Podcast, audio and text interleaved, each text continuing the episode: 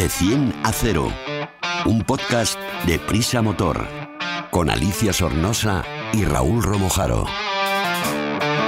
De 100 a 0 es el primer podcast de Prisa Motor, la plataforma transversal dedicada a la automoción del país, AS, 5 días, SER y Huffington Post.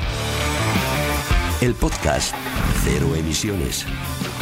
Súbete con nosotros.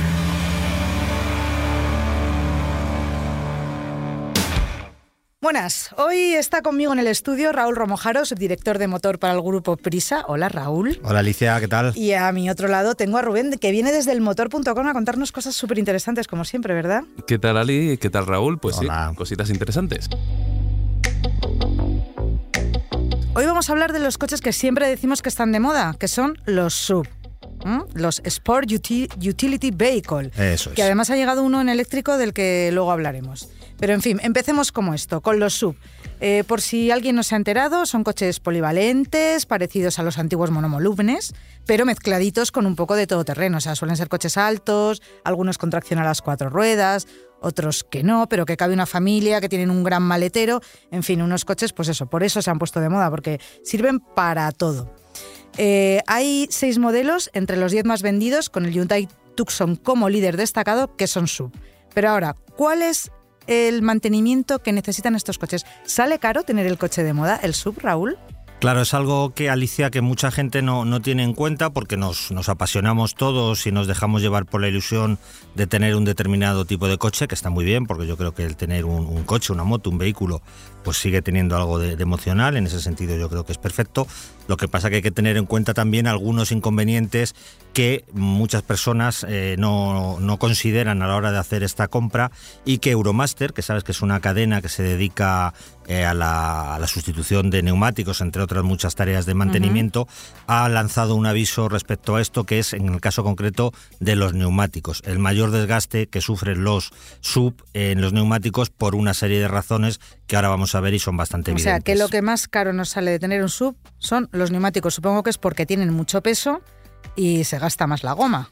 Claro, son, hay, hay varios eh, aspectos que juegan un poco en, en- en contra de ellos. Las suspensiones también pueden sufrir un poquito más por esto que dices tú, que son coches eh, más, más pesados y generalmente con algo más de capacidad, con lo cual se pueden cargar más y los amortiguadores eh, sufren, pero sobre todo este estudio que se ha, que se ha realizado lo que viene a decirnos es que si en un vehículo convencional hubiera que cambiar las, las cubiertas de promedio cada 48, me- o 48 meses, perdón, es decir, cada, cada cuatro años, en un sub este número se reduce hasta los 34 meses. Es decir, que perdemos más de un año de utilización Eso. en un vehículo, digamos, similar. Háblame en, en años con meses, que yo no he sido madre y entonces esto de hablar por días y semanas y No, meses no. se me da muy mal. Pues O sea, meses, que, sí, sí. Que, que hay que cambiar sobre todo los neumáticos, pero supongo que también la aerodinámica o el diseño e incluso la forma de conducir también influyen.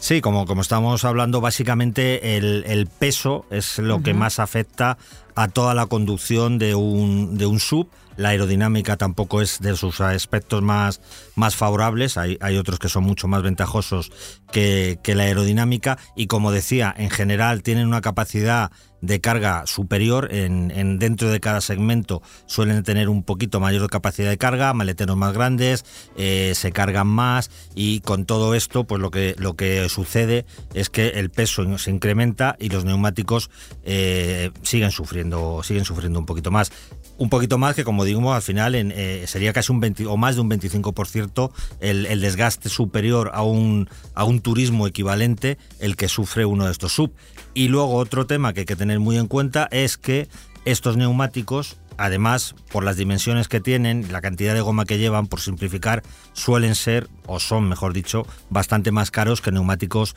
típicos de turismo.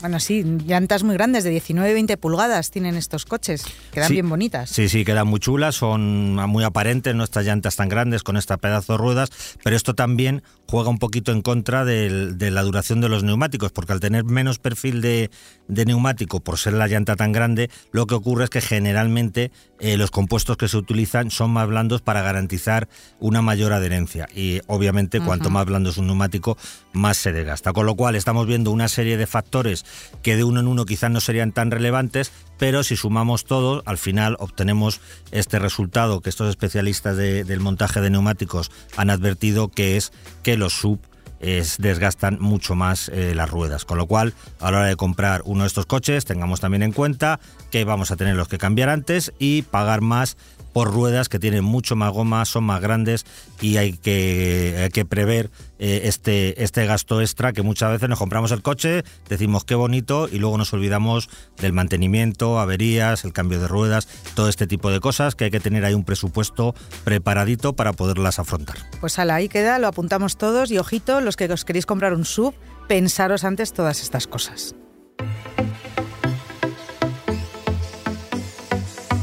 Bueno, Rubén, ya te has enterado de todas estas cosas de los sube, pero hoy sé que desde la redacción del motor.com, que además os digo a todos los que nos estáis escuchando que allí podéis leer, ver fotos, vídeos sobre todo esto y muchas cosas más muy interesantes, eh, me estaba preguntando, Raúl, ahora que estamos todos medio malitos, que si la tos, que si me duele la espalda, que si que depresión, que me han dado la baja en el, en el trabajo.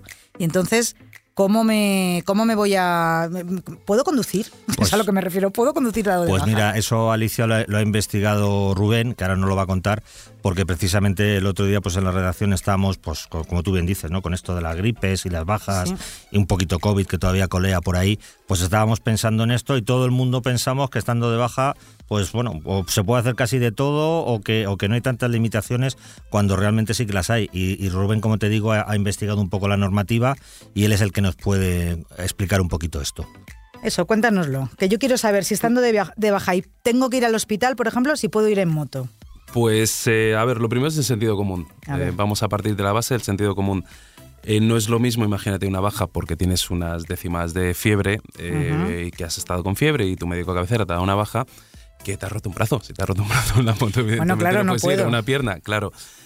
También incluye, a ver, el sentido común dice si puedes conducir o no y también sobre todo es el informe del galeno, del, del, médico en cuestión que pueda decir si, si estás capacitado para realizar una labor que se supone que estando de baja, si estás de baja, estás de baja. O sea, me refiero. Ya, pero eh, imagínate, yo estoy de baja por depresión pero puedo conducir perfectamente, ¿no? O, a lo mejor no. Bueno, hay muchas, vamos a decir que hay muchas características. Sí que es cierto lo que hablamos. Vamos a, vamos a poner dos casos, como pueden ser las enfermedades o los accidentes. Vale. Si has tenido un accidente, evidentemente, que te ha afectado, como hemos hablado, pues un músculo, un hueso, un tal bueno, la, condición de, conducir o, el, acto de conducir puede ser más complicado. Creo que eso que hacía yo de ir con la escayola y la muleta en el scooter a rehabilitación no debería, ¿no? Sí, ha prescrito, ha prescrito ya. no, que por eso lo cuento. Pero ahora ya te decimos que no lo vuelvas a hacer. No lo vuelvo a hacer. Eh, eh, Daniel, corta esto para Pere Navarro que no lo escuche y ya está.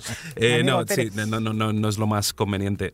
Ya te digo, hay, vamos, a, vamos a, focalizarlo en dos puntos. Accidentes y enfermedades. Con un accidente habitualmente sí que se ha afectado alguna parte de tu cuerpo, seguramente parte motrilla, sea brazo, tal, no sé qué, que no te va a permitir conducir, hacerlo es una irresponsabilidad. Si te pillan las fuerzas y cuerpos de seguridad del Estado, me refiero que estén tracatrá, seguramente te, Ahora hablaremos de cuánto, ahora hablaremos de cuánto cuestan estas multitas. Sí. Y por el otro lado, claro, mucha gente piensa, oye, pues tengo una pequeña lumbalgia, un, lo que tú dices, tengo depresión, tengo tal.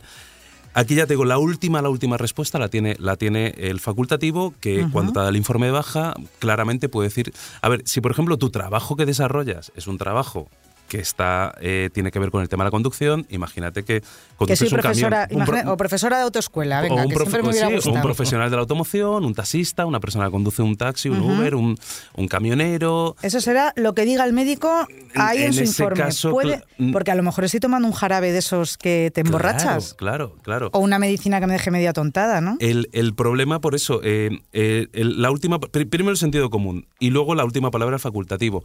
Si ya tengo, si tu trabajo tiene que ver con, con un desarrollo de una actividad profesional que tiene que ver con el volante, va a ser un poco complicado que estando de baja te dejen conducir, porque si no te dirían, caballero, si usted puede conducir, puede seguir haciendo su, actividad profesional.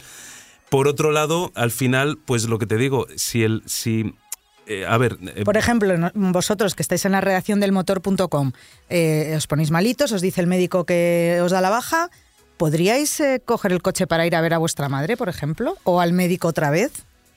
A ver. Bueno, eh, también depende. Imagínate que yo eh, lo único que tengo es fiebre, como me pasó cuando investigamos esto hace unas semanas, que, que estuve con una fiebre muy alta. No era COVID, sino era un gripazo de estos que no había tenido en mi vida.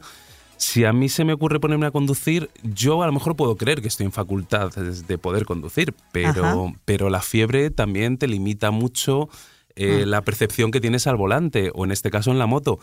Eh, ¿Es una irresponsabilidad? Pues seguramente sí. Si encima estoy tomando algún medicamento, que muchas veces estos medicamentos para este tipo de dolencias también están contraindicados, que hagas eh, Sí, sí, labores peligrosas, que conduzcas maquinaria peligrosa, entonces, eh, ya te digo, no sería lo más coherente. Entonces, normalmente, a no ser que lo diga el médico, o sea, el médico tiene que ponernos en la baja, ¿puede conducir o no debe conducir? En el caso de que tú quieras conducir, deberías preguntarlo. Ah, Cuando te den el informe de baja, porque él por sí no va a ponerlo, entonces tú le debes preguntar, doctor, con la dolencia que yo tengo, con la ¿Puedo enfermedad conducir? que tengo, Sí, señora. puedo seguir.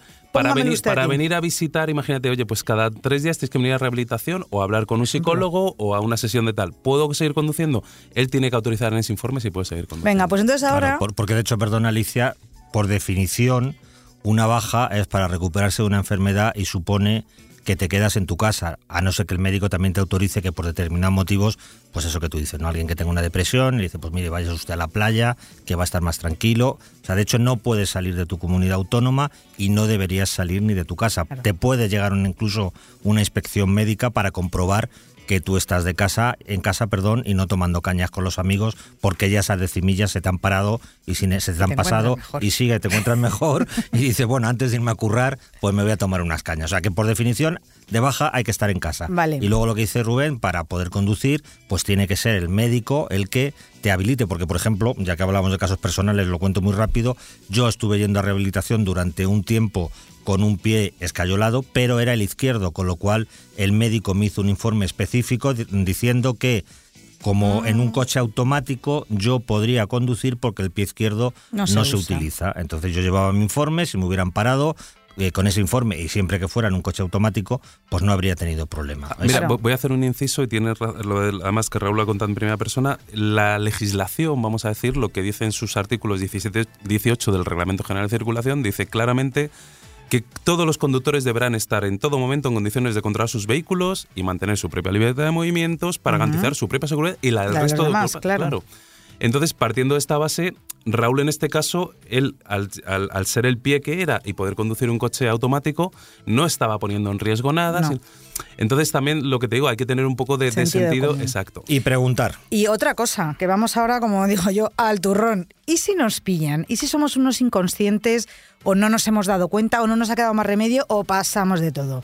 Y zasca, nos pillan. Pues eh, mira, eh, una vez conocido más o menos estos supuestos eh, y que estás en una baja la- laboral, según el Código de Circulación estipula, eh, puede haber una sanción al respecto. Y te cuento por qué. La multa por estar conduciendo de baja o por tener una enfermedad que no sea compatible, porque también estamos hablando de baja, pero tú imagínate que no estoy de baja, pero yo, por ejemplo, en mi caso tengo alergias primaverales. Los antihistamínicos están contraindicados a que conduzcas. Si a mí me pillan teniendo una conducción errante, la Guardia Civil, bajo los efectos de un medicamento que te dicen, en caso Que de que sea fuerte, que no conduzcas. Entonces, claro, ahí me puedo enfrentar a una multa porque, porque no estoy, volviendo a los artículos 17 y 18, no estoy en capacidad de conducir un vehículo y no poner en riesgo y tal. ¿Qué pasa si estás la multa por conducir estando de baja cuando la enfermedad no sea compatible con la conducción y tú la hayas hecho? Pues puede ascender hasta los 6.000 euros. No hablamos que sea ninguna broma. No, no, no es ninguna bromita, Desde ¿no? luego que no, hay que pensárselo bien, preguntar y sobre todo lo que decíamos del principio, ser responsable y, y prudente, porque puedes tener un accidente, implicar a más gente y bueno, eh, la broma de la enfermedad se convierte en un, en un disgusto. Y el que no lo tenga claro, que le pregunte a su médico directamente, oiga, ¿puedo conducir sí o no? Y ahí queda claro. Voy a haceros un pequeño inciso antes de, de irnos. También hay un buen artículo en la página del motor sobre Sí. qué medicamentos puedes tomar para conducir. Y te digo que es muy importante porque en las cajas viene especificado. Hay tres códigos de color que sacó la DGT en su momento. Categoría 1 que era amarillo, categoría 2 que era naranja, es un triangulito con un coche. Y categoría 3 rojo. Si en tu caja de medicamentos viene el rojo o el naranja, olvídate de No conducir. conduzcas. Y no hay que estar de baja, simplemente estás medicándote con algo. Pues venga, un poquito de música y venimos enseguida. Te analizamos un vehículo en de 10 a 0. Oye, Raúl, has llegado en silencio, casi no nos hemos dado cuenta que has entrado en la redacción. porque y además has aparcado en la puerta. O sea, has tenido suerte para todo en esos sitios reservados para los eléctricos, porque has venido en el nuevo Peugeot 208 eléctrico. No sé si se llama así, que yo siempre meto la pata con los coches. ¿Cómo se llama este 208 eléctrico? Bueno, es, es justo un, 208 eléctrico. La denominación comercial, por así decirlo, sería E208 y en concreto la, la versión que estamos utilizando por equipamiento se llama Ayure Pack, que es una de las más altas de, la gama. Es la versión 100% sin emisiones del utilitario francés y es una generación que se renovó eh, por completo en el año 2020 y este, este modelo en concreto, esta variante, se beneficia de todos los avances de aquella evolución, tanto estéticos como tecnológicos. Pues oye, vamos a empezar a conocer este coche a fondo eh, ya sabemos qué tipo de vehículo es, un utilitario pequeñito, pero ¿qué caracteriza su diseño y carrocería? ¿Cómo lo diferenciamos de los demás? Es una carrocería de cinco puertas, no es el típico sub del que, de los que estamos hablando tanto últimamente, es decir, es un, un turismo bajito, por, por ¿Este así no gasta decirlo. Este no gasta tantas ruedas, efectivamente. Eh, supera por 55 milímetros, es decir, por 5 centímetros en los 4 metros, es bastante, bastante compacto.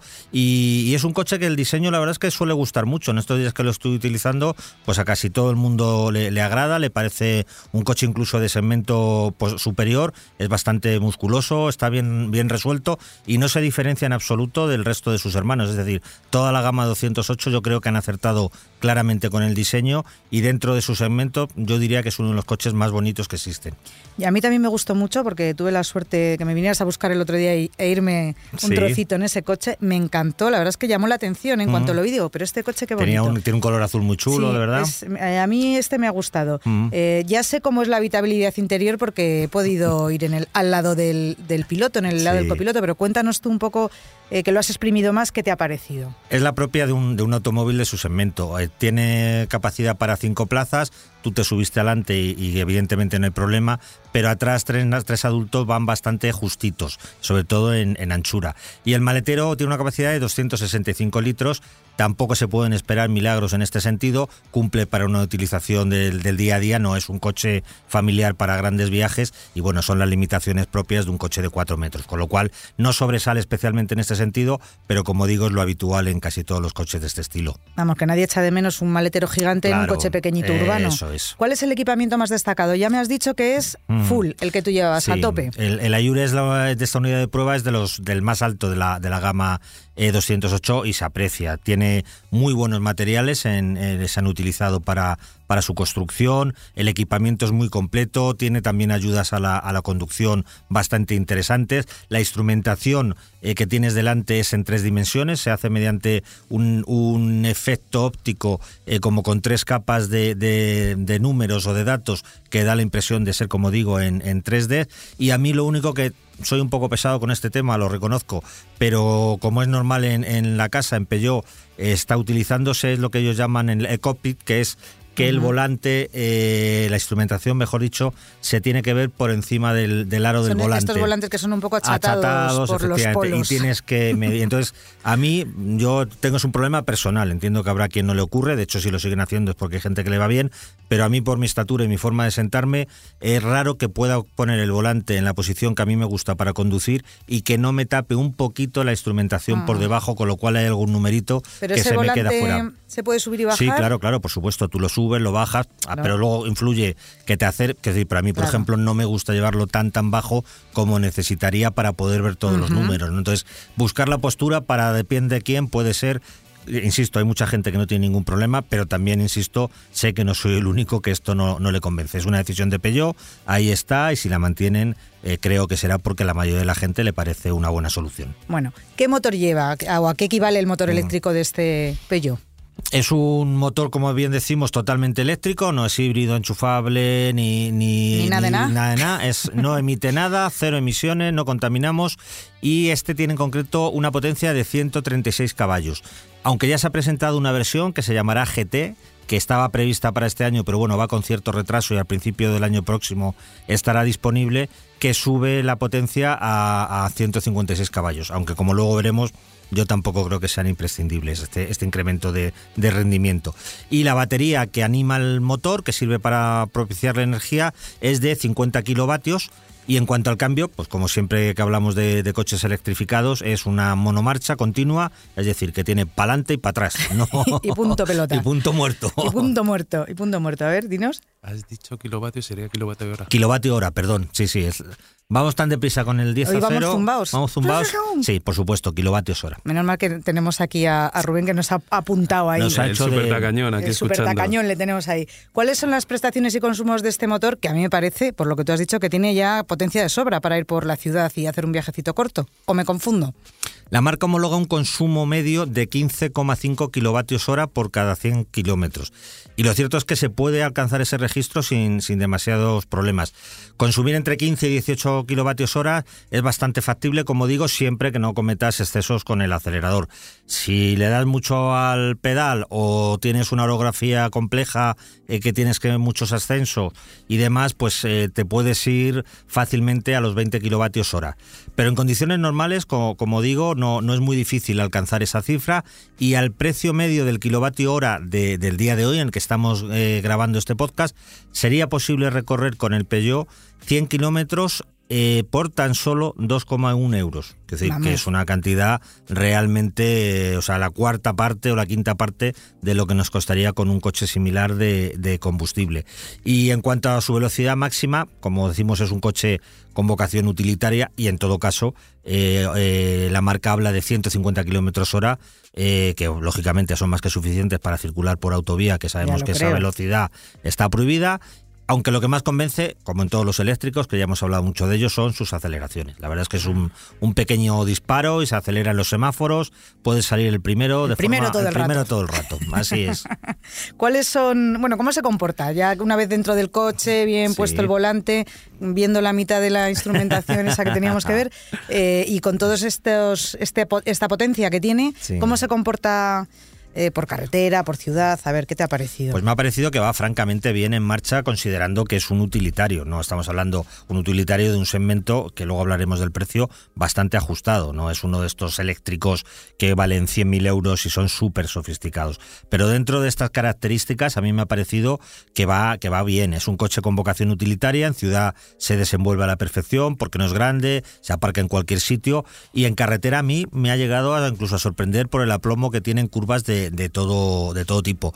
A esto le ayuda por un lado que es un coche pesado, supera por poco los 1500 kilos, lo cual se deja notar en algunos momentos a la hora de frenar, en algunas derivas del, del- del coche, pero en general una vez que te habitúas a este peso extra respecto a un, a un lo que sería un 208 convencional de combustión, yo creo que es con un coche que se puede se puede disfrutar conduciendo, aunque insisto, no está pensado para eso, pero no va en absoluto nada mal. Oye, durante esta semana que has tenido el coche, ahora te voy a hacer una pregunta que no está aquí en nuestro test de Sí. las 10 preguntas.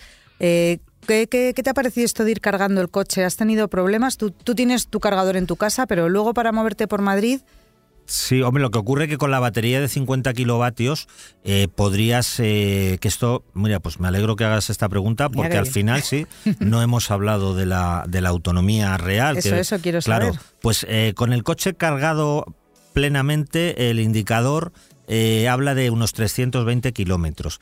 Pero a la hora de la verdad se quedan como en 250. Bueno, no está no mal. está nada mal, sobre todo porque hay que pensar, hay que empezar a acostumbrarse que los coches eléctricos no se cargan cuando la batería se ha agotado, como hacemos con la gasolina. Con la gasolina nosotros esperamos, lógicamente, para no estar parando en la gasolinera cada dos por tres, a que el depósito esté bajo. En los coches eléctricos no, en los coches eléctricos yo llego aquí a nuestro trabajo, al motor, y tenemos unos cargadores y lo cargo. Llego a casa y lo cargo. Voy a la compra y veo un cargador disponible, que hay muchos centros comerciales que ya son incluso gratis, y lo cargo. De esa manera, cargándolos con 20 kilovatios, estamos hablando que te haces 100 kilómetros eh, de, de distancia. Con lo cual, si tú al día vas a hacer 100 kilómetros, con cargar esos 20 kilovatios, que es la mitad de la batería, pues no tienes ningún problema. Lo que sí que te digo es que lo que es un gustazo es pasar por delante de la gasolinera, Y ver el- adiós. adiós viendo el- en los postes el precio al que está el combustible. Evidentemente el desembolso de un coche eléctrico es alto, pero ahora mismo con el precio del combustible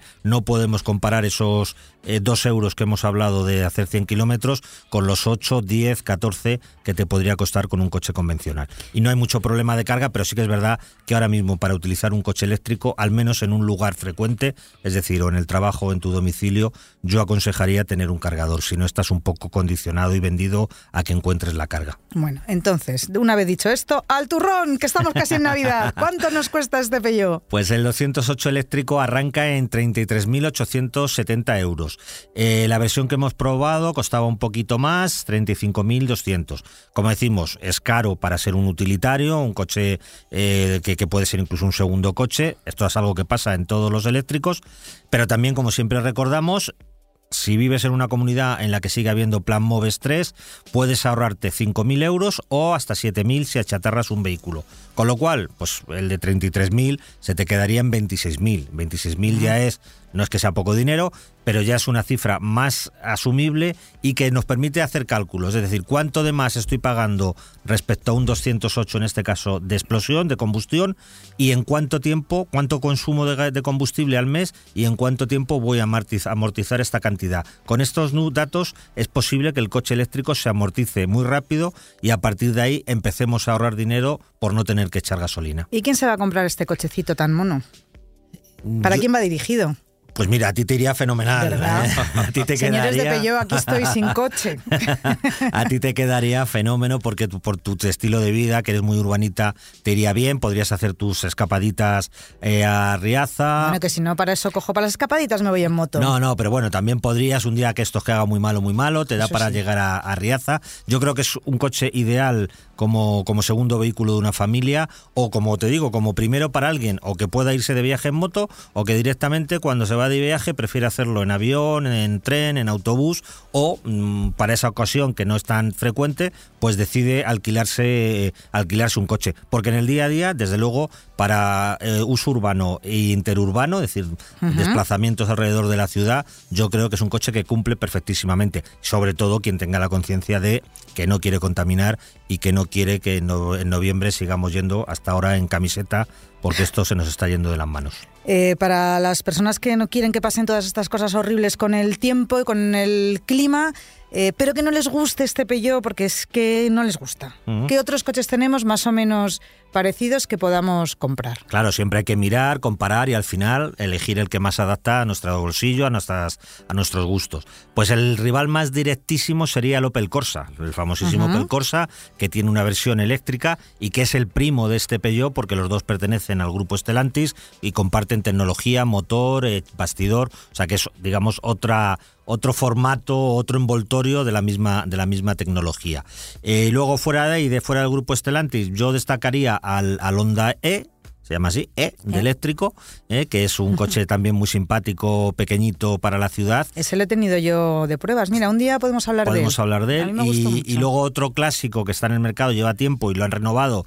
Y la verdad es que está teniendo muchísimo éxito en, en- en todos los mercados, incluido el español, es el, el Renault Zoe. Aparte de esto, si queremos sumarnos a la moda del sub, pues dentro de este tamaño, lo que sería un segmento B, encontraríamos también bastantes opciones de, todo camino, con lo cual el abanico es bastante amplio. Pero ya digo, para como coche utilitario, la verdad es que tener un sub, bueno, a quien le guste perfecto, pero un Peugeot como el E208, la verdad es que va fenomenal. Pues muchas gracias Raúl por habernos contado esta, esta prueba de este coche, de este Peugeot. Rubén, también te digo hasta la semana que viene. Muchas gracias, Alicia. Y hasta aquí los minutos dedicados a la nueva movilidad. Ya sabéis que podéis suscribiros, contárselo a vuestros colegas y disfrutar de los capítulos anteriores, esos que os habéis saltado, a través de la página del motor.com. Feliz fin de semana, feliz semana, feliz día y ojo con las multas.